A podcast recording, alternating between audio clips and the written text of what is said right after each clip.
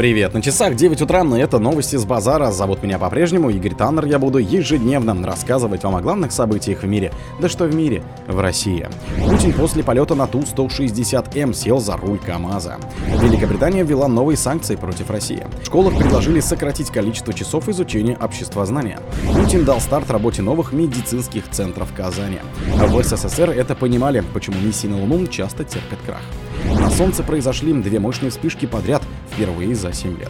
Спонсор подкаста Глаз Бога. Глаз Бога это самый подробный и удобный бот пробива людей, их соцсетей и автомобилей в Телеграме. Путин после полета на Ту-160М сел за руль КАМАЗа. Владимир Путин за рулем КАМАЗа приехал из Казани на многофункциональную зону дорожного сервиса, где начинается трасса М12 «Восток». На МФЗ главе государства продемонстрировали информационные стенды и рассказали о развитии магистрали. Российский лидер пообщался с руководителями логистических компаний. Он отметил, что дороги в Казани хорошие и спросил у водителей, вкусно ли их кормят в местном кафе. Они особо отметили национальную кухню. Затем Путин расписался в книге почетных гостей, вновь сел за руль КАМАЗа и проехал проехал по участку М12. Вместе с президентом в кабине находился вице-премьер Марат Хуснуля. Планируется, что трасса свяжет Москву, Казань, Екатеринбург и Тюмень и станет основой скоростного транспортного маршрута России от Санкт-Петербурга до Владивостока длиной 12 тысяч километров. Всего планируется создать 32 МФЗ, предназначенные для комплексного обслуживания автомобилистов и отдыха. Великобритания ввела новые санкции против России.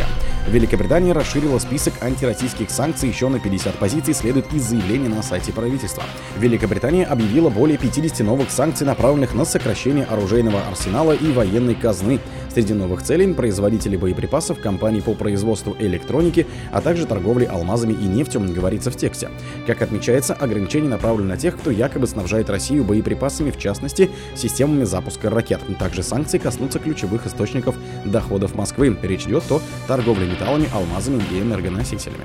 После начала российской военной спецоперации на Украине западные страны усилили санкционное давление на Москву. Как отмечал президент Владимир Путин, политика сдерживания и ослабления России долгосрочной стратегии Запада, но санкции нанесли серьезный удар по всей мировой экономике. По его словам, основная цель США и их союзников – ухудшить жизнь миллионов людей. Тем не менее, Россия справляется с санкционным давлением, а на самом Западе не раз озвучали мнение, что эти ограничения неэффективны. Но, как подчеркивали в Москве, Западу не хватает мужества признать провал своей антироссийской санкционной политики. Колах предложили сократить количество часов изучения обществознания. Минпросвещение России предлагает сократить число часов на изучение обществознания в школах до 34 часов, а также изучать предмет только в девятых классах. Соответствующий проект опубликован на официальном интернет-портале проектов нормативных правовых актов. В действующем документе в пункте, определяющем количество рекомендованных для изучения обществознания часов, прописано, что в соответствии с учебным планом основного общего образования обществознанием изучается с 6 по 9 класс. Общее количество рекомендованных учебных часов составляет 136 часов по одному часу в неделю при 34 учебных неделях. В соответствии с учебным планом основного общего образования обществознание изучается в 9 классе.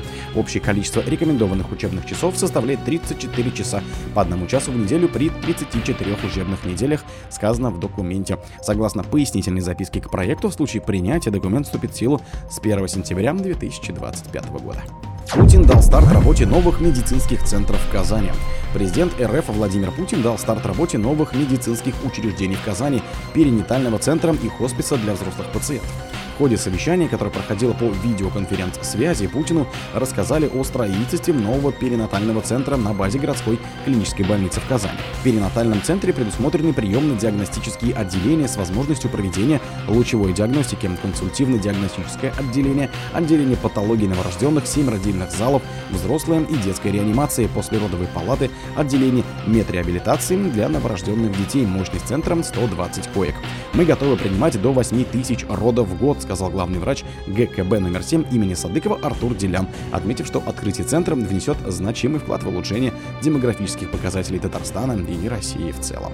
В СССР это понимали, почему миссии на Луну часто терпят крах.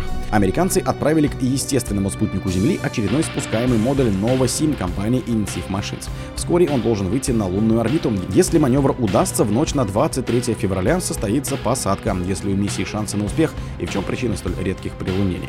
В январе весь мир следил за драмой американской лунной миссии первой с 1972 года. Зонд Перегрин стартовал 8 числа на ракетоносителе Вулкан Центр от Blue Origin, принадлежащий конкуренту Маска Джеффу Безосу. На борту научное оборудование НАСА, крошечный ровер и коммерческий груз. Мягкая посадка планировалась в северном полушарии через 18 дней. Сразу после отделения аппарата у носителя разработчики из Astrobotic сообщили о проблемах с ориентацией. Солнечные батареи развернуты, но не заряжались. Выяснилось, что клапан двигательной установки прорвало, в космос хлещет горючее. Модуль вращается, и хотя его удалось стабилизировать, а утечку устранить, о продолжении миссии не могло быть и речи. Чтобы не оставлять мусор на орбите, траекторию изменили в ночь на 19 января. Зонд затопили в Тихом океане. На Солнце произошли две мощные вспышки подряд, впервые за 7 лет. На Солнце менее чем за 12 часов зафиксировали две мощные вспышки. Последний раз такое явление наблюдали 7 лет назад, сообщили в лаборатории солнечной астрономии Икеран. Две вспышки высшего балла X, произошедшего 22 февраля 2024 года на Солнце, максимум первый зарегистрирован ночью в 2.17 по московскому времени. Второй взрыв произошел между 9 и 10 утра и продолжает развиваться по состоянию на полдень по московскому времени, говорится в сообщении. По предварительным оценкам, выброшенные плазменные облака пройдут мимо Земли, хотя и на довольно близком расстоянии. Последний раз два взрыва высшей силы подряд Солнце производило в сентябре 2017 года, отметил руководитель лаборатории профессор Сергей Богачев. Такие события происходят исключительно редко, так как каждая такая вспышка истощает запасы солнечной энергии и требует значительное время для ее восстановления. Тот факт, что звезда способна выдать два столь мощных взрыва подряд, говорит о переходе Солнца в состояние чрезвычайно высокой активности, сказал ученый. А другие события их, но в это же время не пропустите. У микрофона был Игорь. Пока.